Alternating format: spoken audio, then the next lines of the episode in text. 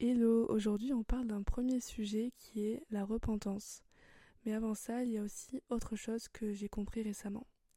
J'ai compris que certaines discussions sont nécessaires même si elles font mal, et avant d'être en foi, je ne voyais pas du tout les choses comme ça.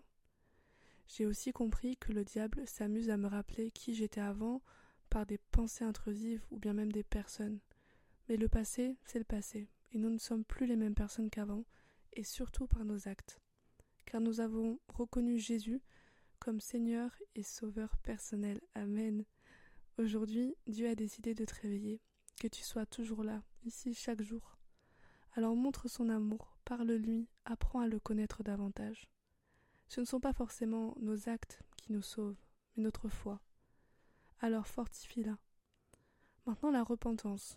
En grec, la repentance signifie métanoïa, qui veut dire changement d'attitude et on a tendance trop facilement à prendre le pardon de Dieu comme acquis.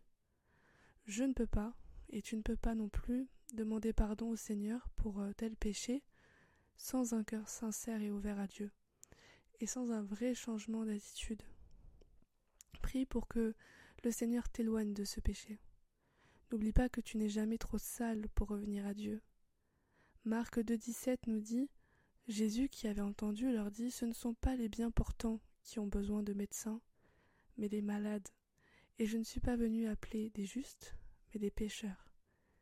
Dieu t'aime, soyez bénis.